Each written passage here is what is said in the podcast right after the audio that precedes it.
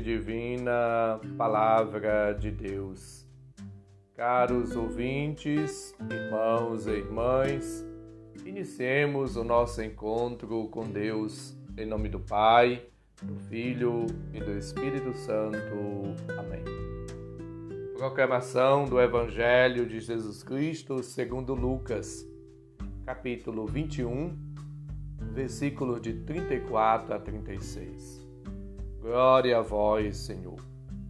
Naquele tempo, disse Jesus a seus discípulos: Tomai cuidado para que vossos corações não fiquem insensíveis por causa da gula, da embriaguez e das preocupações da vida. E esse dia não caia de repente sobre vós, pois esse dia cairá como uma armadilha sobre todos os habitantes de toda a terra.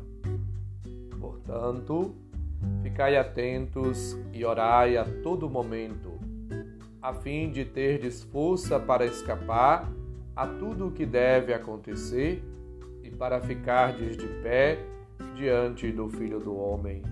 Palavra da salvação. Glória a vós, Senhor. Caros ouvintes, ao término do discurso escatológico sobre as realidades do fim, Jesus alerta-nos para o perigo do relaxamento espiritual, da tibieza, de uma vida assim sem compromisso ou sem perseverança, sem uma atitude de ascese, sem buscar compromisso e buscar cada vez mais melhorar fazer progressos espirituais e humanos. Mas também convida-nos a coragem e a força do testemunho.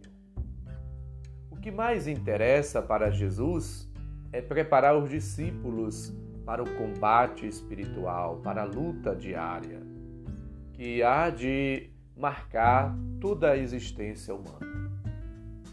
Se são perigosos os ataques exteriores, também são as fraquezas interiores.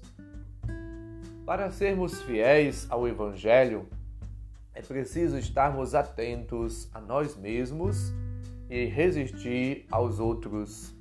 Por isso, o convite que Jesus nos fez: orai, vigiai continuamente. Versículo 36.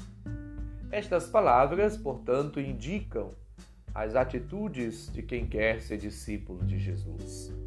São atitudes indispensáveis para toda pessoa que crê, mas também e especialmente para as comunidades, para cada um de nós, cristãos e cristãs.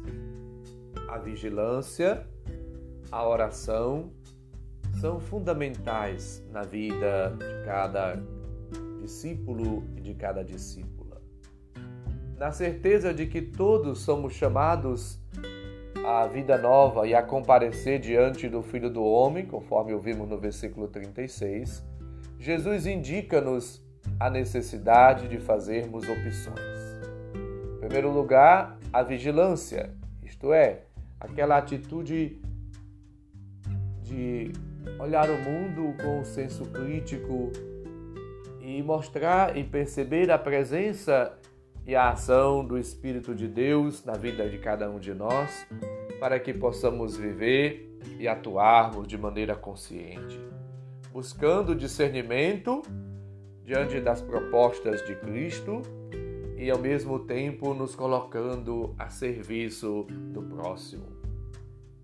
Em segundo lugar, a renúncia, para nos prepararmos para o encontro com o Senhor, para estar interiormente e exteriormente purificados, livres, para nos deixarmos assim seduzir pelo Espírito, atrair pela graça, pela ação, pelas luzes, pelas moções do Espírito, é preciso estar sempre vivendo uma vida interior é, de renúncia, mas também uma vida externa de renúncia a tudo aquilo que nos afasta de Deus, da salvação, do bem, das pessoas, etc. Velai orando continuamente, a fim de aparecerdes firme diante do Filho do Homem, disse Jesus. Portanto, Jesus, nesse último dia do ano litúrgico, recomenda-nos a esperança, a vigilância. É preciso estar vigilantes, lembra também 1 Coríntios 16, 13. Permanecei firmes na fé, sede corajosos e fortes. Portanto, é necessário, urgente, estar sempre numa atitude de espera, de atenção, de cuidado, estar sempre de pé, disponíveis, atentos às moções do Espírito e à ação de Deus na nossa vida. Procuremos, como filhos e filhas de Deus, como discípulos missionários, caminhar no Senhor, na certeza de que com Ele, tendo confiança nele, nós também venceremos o mundo, conforme Jesus afirmou em João 16, 13. Eu venci o mundo. Tende fé, tende confiança.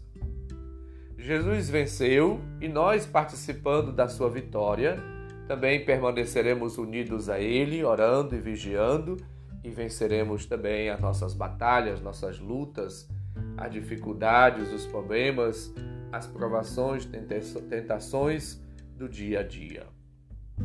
É preciso, portanto, seguir a Deus no caminho do amor, segundo o seu desígnio de amor concebido antes da criação do mundo, lembra-nos Paulo na carta aos Efésios, capítulo 1, versículos de 13 a 14. O Pai vai assim conduzindo a nossa vida para a felicidade plena. Conforme lembra Romanos 8:32. O Pai enviou-nos o seu filho e nos entregou por, entregou por todos nós. Portanto, Jesus, ele é o enviado do Pai que vem para dar vida, para salvar, para libertar e para mostrar-nos o caminho que conduz ao Pai. Vivamos na presença de Cristo, na oração, na prática do bem, na vigilância, no discernimento, com sabedoria, todos os dias da nossa vida que nós estejamos prontos a prestar contas da nossa vida quando o Senhor vier. Que não nos desviemos do nosso caminho, da nossa missão cristã, mas sejamos fiéis, perseverantes, que estejamos sempre prontos para, como diz São Pedro, para darmos razões da nossa fé a todos aqueles que nos pedirem. E que a nossa vida seja vivida de tal maneira em Cristo que ele possa dizer para todos nós no final: Vinde, benditos de meu Pai, possuí o reino que vos foi preparado desde o princípio do mundo. Agora, se vivermos uma vida distantes, afastados de Deus, como pagãos, como pecadores inveterados, podemos ouvir também aquela palavra de Cristo: Retirai-vos de mim, malditos, ide para o fogo eterno que foi preparado para Satanás para os seus anjos. É preciso, portanto, optar pelo caminho da vida, da salvação, pelo caminho do bem, pela renúncia a tudo aquilo que nos afasta da graça, do amor, aquilo que nos separa de Cristo.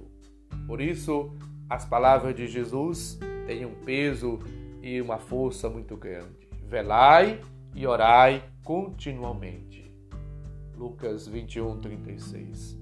Uma vida contínua em Deus, na presença de Deus, na graça de Deus, na força do Senhor. Peçamos a bênção divina. O Senhor esteja convosco, Ele está no meio de nós. Abençoe-nos, Deus bondoso e misericordioso, Pai, Filho e Espírito Santo. Amém. Um santo e abençoado dia para todos Final de semana repleto de Deus e um feliz ano novo litúrgico para todos. Que o advento deste ano, iniciando essa caminhada do ano litúrgico, nos faça cada vez mais criaturas novas. Amém.